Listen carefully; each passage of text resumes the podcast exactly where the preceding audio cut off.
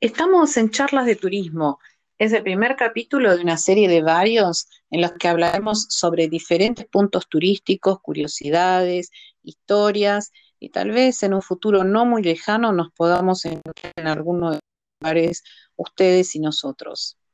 Hoy nuestra invitada es una guía profesional de turismo, egresada del Instituto Perito Moreno, que es el más antiguo de esta ciudad. Se dedica al turismo receptivo y también hace tours religiosos. Tiene 30 años de experiencia recibiendo a turistas de todo el mundo, ya que es bilingüe.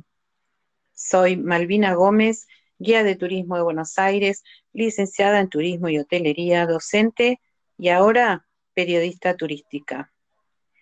Bueno, ahora sin más, te damos la bienvenida a Viviana. ¿Cómo estás? Hola Malvina, ¿cómo estás? Qué lindo. Gracias. charlar. Gr- Gracias. Acá estamos en esta tarde gris. Este, bueno, mesita de por medio, virtual, por supuesto. Vamos a hablar un poquito de la Boca, ¿no? Que cumplió su, su 150 aniversario la semana pasada. Así que como guía profesional que sos, me gustaría que le cuentes a los oyentes curiosidades de este hermoso barrio. Bueno, sí, cómo no. El barrio es uno de los más que tiene la ciudad de Buenos Aires, como le contamos a los y le hacemos una introducción cuando estamos, eh, que van a ver las casas de muchos colores, que construían los eh, trabajadores portuarios a principios del siglo XX.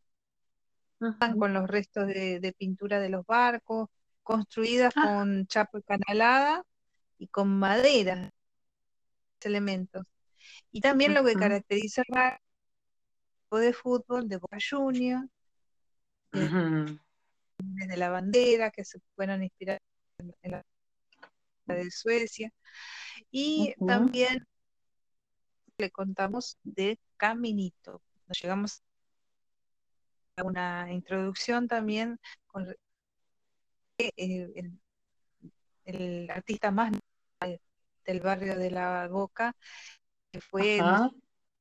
Martín, eh, Mm, Martín, él nos dejó el legado de, de, eh, que justamente se cumplieron años de la inauguración del caminito el año pasado. Ajá. Y en esta inauguración estuvo Quinquela, por supuesto, el músico, de, autor del caminito. Ajá. Llegamos, les damos tiempo, por supuesto, a los pasajeros para que puedan recorrer, tomar fotos, que es eh, esta casa, es- eh, perdón, esta calle Museo Cielo Abierto, a ver esculturas, los murales, los artistas plásticos y los artistas que venden sus Claro. tan típicas del barrio y también con los baila- bailarines de tango, que a veces los vemos también ahí en vivo y en directo, ¿no? bailando tango. Esa atmósfera de la, de la sí, sí. eh, de, de la danza, eh, todo, por supuesto, en un barrio totalmente, ¿no? como es el barrio de La Boca. Y muy cerca Sí, de, sí, es uno, es uno, sí, discúlpame, es uno de los barrios más, o de las calles, sobre todo Caminito, ¿no?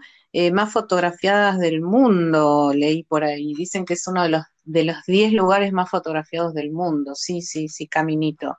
sin duda, sin duda. Y también yo hago, como te comentaba, mucho hincapié, les cuento mucho de, de Quinqué, querido Quinquela Martín, de su casa museo. Ay, Está la casa hermoso. museo, claro. Él que, que, que ganó vendiendo sus obras, porque vendió muchas obras, él compró esos a la municipalidad para que sean destinados a edificar eh, una escuela, el centro odontológico de niños, de artes gráficas y el teatro de la Ribera. Eh, y ahí mismo donde está la escuela, museo, que es tan típica, que siempre vale la pena recorrerla, porque vamos a ver la cocina de colores, el piano de color. Y también es hermosa. almirante, sí, el traje que él usaba para dar la condecoración de la orden de tornillo. Ay, contala, Vivi. Sí, en los domingos eh, hacían, por supuesto, el almuerzo tradicional de pasta, los fideos de colores, los colores de la bandera de Italia. Y él daba en, esa, reunión el cordón con la orden del tornillo. Que a, los, generalmente eran artistas, gente que se dedicaba al el bien, a, la verdad, que, que vivían para, para eh, no su un bien a alguien. Entonces le daba que a los artistas les faltaba e, esta condecoración, la Tita Melo, eh, Luis Andrini, Alberto Quintana, eh, oh. Charlie Chaplin, no Charlie Chaplin en persona porque muy mayor para recibirlo, vino su hija, hay una Geraldine Chaplin recibe el, tornillo, tornillo y después le escribe a, cuando ella llega a Londres y le dice, le escribe en la carta, mi padre ya recibió el tornillo que le faltaba. claro, porque Quinquela decía que los que él consideraba que eran genios, siempre les debía faltar un tornillo, ¿no? También. Qué lindo. Y hoy, hoy actualmente el museo tiene un director que, bueno, a mi punto de vista es, es muy genial porque es una persona que siempre está haciendo cosas muy interesantes, organiza charlas.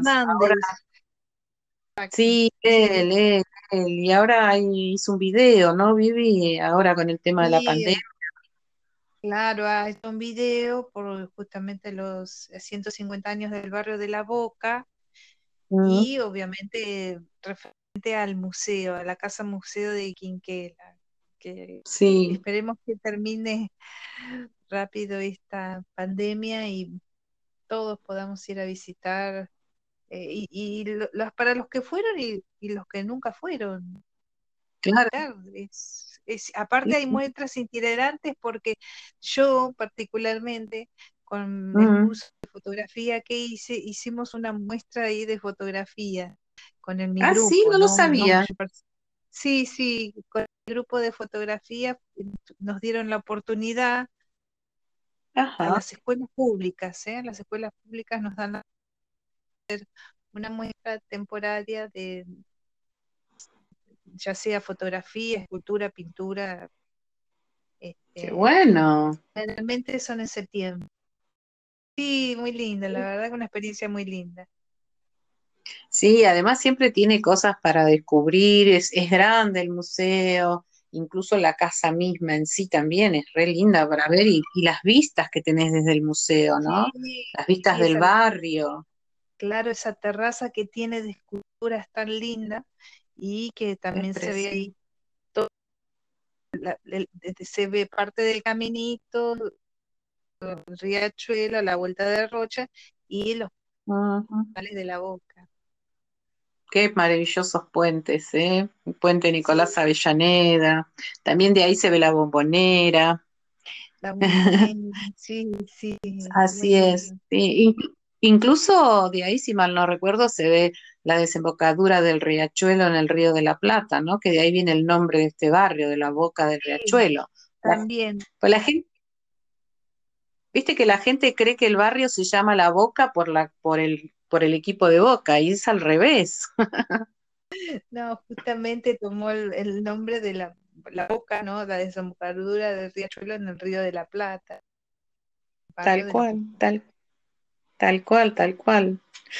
Sí, la verdad que es un barrio uf, para visitar. Bueno, los puntos más importantes son los que vos mencionaste, que es Caminito y eh, Quinquela Martín con su arte y toda esta bohemia que tiene el barrio de artistas plásticos, pero hay otras cosas para ver. Bueno, el estadio, por supuesto, ¿no? Que el es tan estadio, Sabes que hago un hincapié en el estadio porque digo, es el único estadio mundo que van a ver que tienen murales.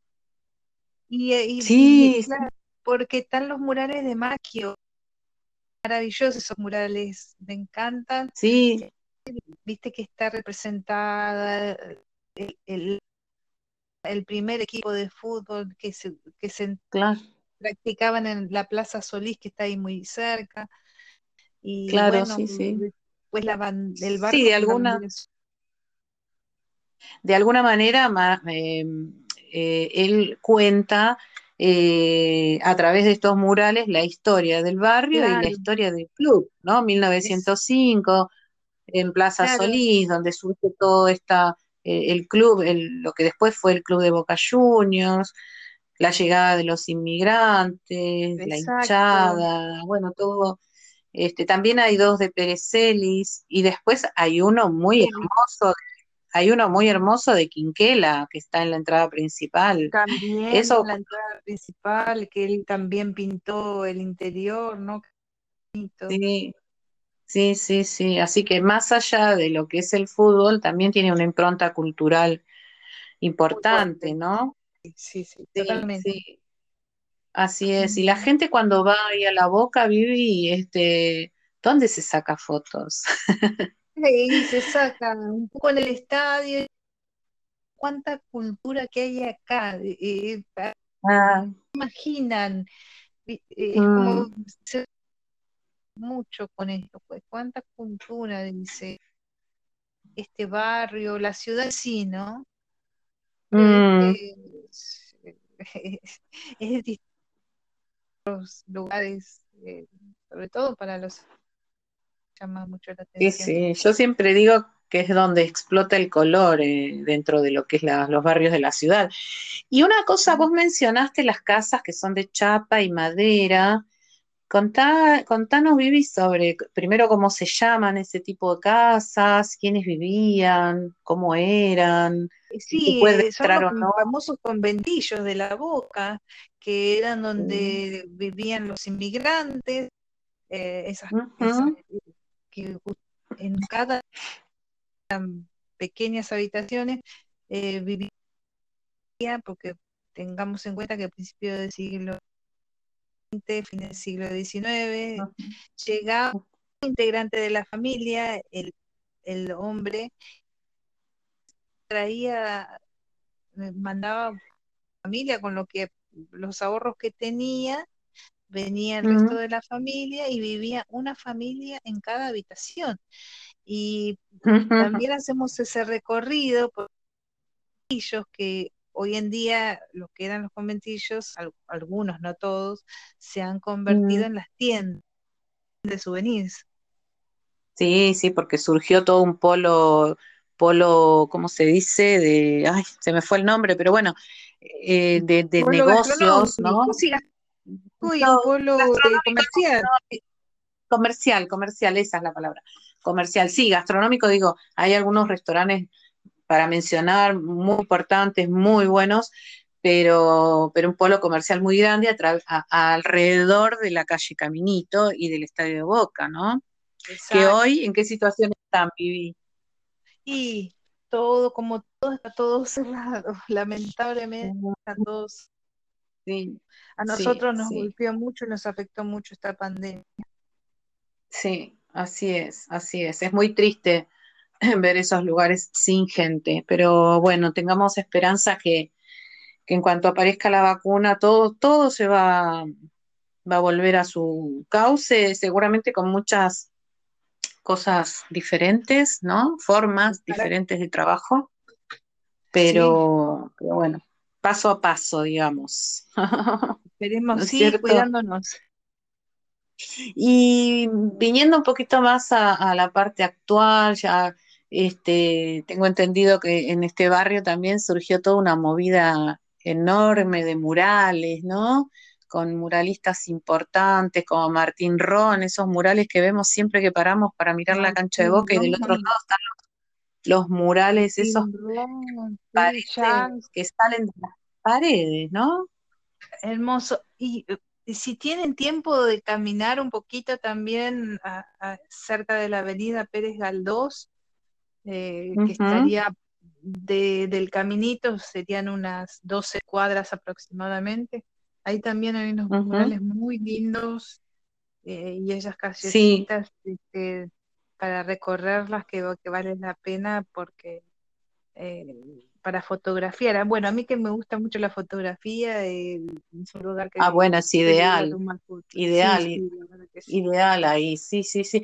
Sí, ahí este, vinieron incluso muralistas del exterior a pintar eh, murales en la Boca, porque hubo toda una movida que hizo el gobierno de la ciudad, este, y los vecinos de la Boca, y pintaron más de 7.000 metros cuadrados de murales alrededor de la usina del arte, eh, Sí, ahí por la zona de Caminito, alrededor de la, del estadio.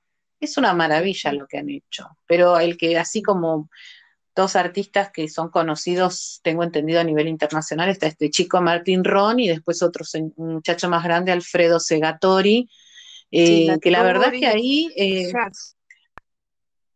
Sí, eh, digo que ahí hay un punto para, bueno, ya se está haciendo, ¿no? Tours, caminatas, sí, sí, eh, caminatas. recorriendo los murales, es súper interesante, ¿no? Este, Así que bueno, Vivi, ¿y mm, alguna anécdota, aunque sea breve, así de, de que te ha pasado con los turistas? Sí, muchísimas.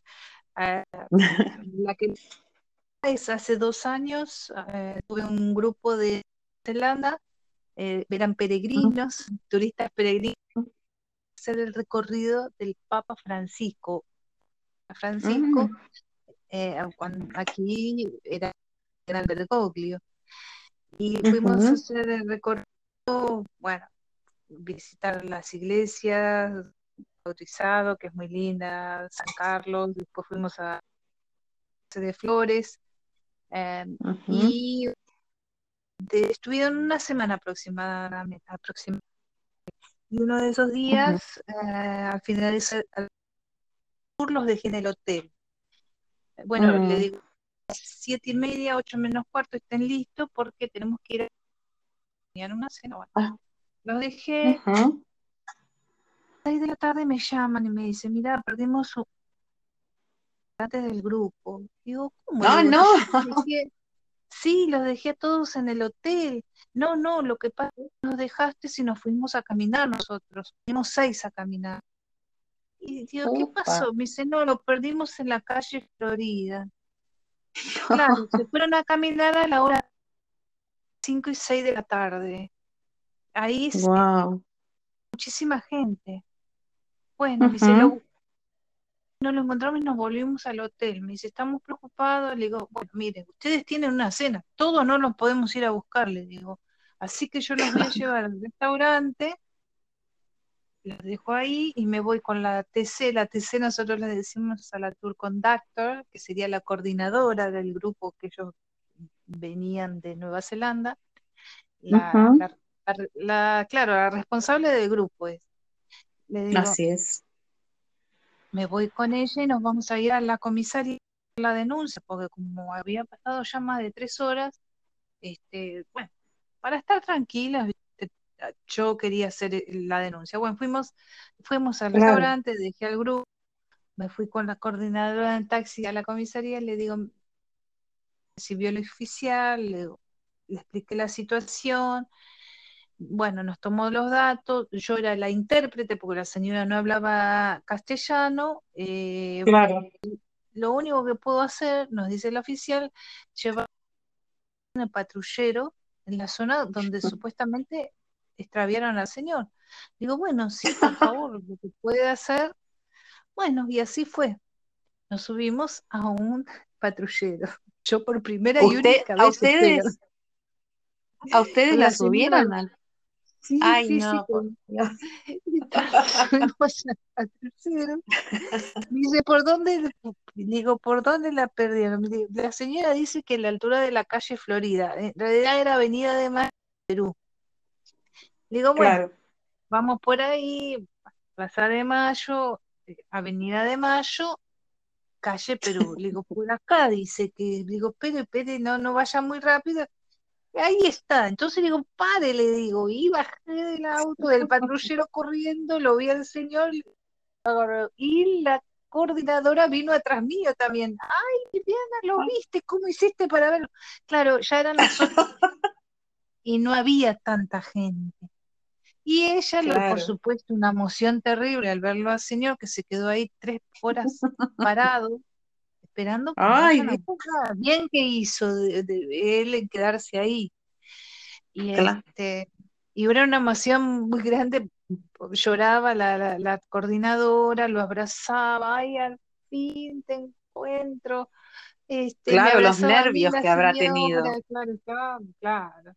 Y de ahí, bueno, ya nos despedimos del oficial, nos fuimos los tres al restaurante donde estaba el grupo, pues yo tenía que ir a buscar el mm. grupo también. Este, y cuando llegamos, el restaurante estaba lleno.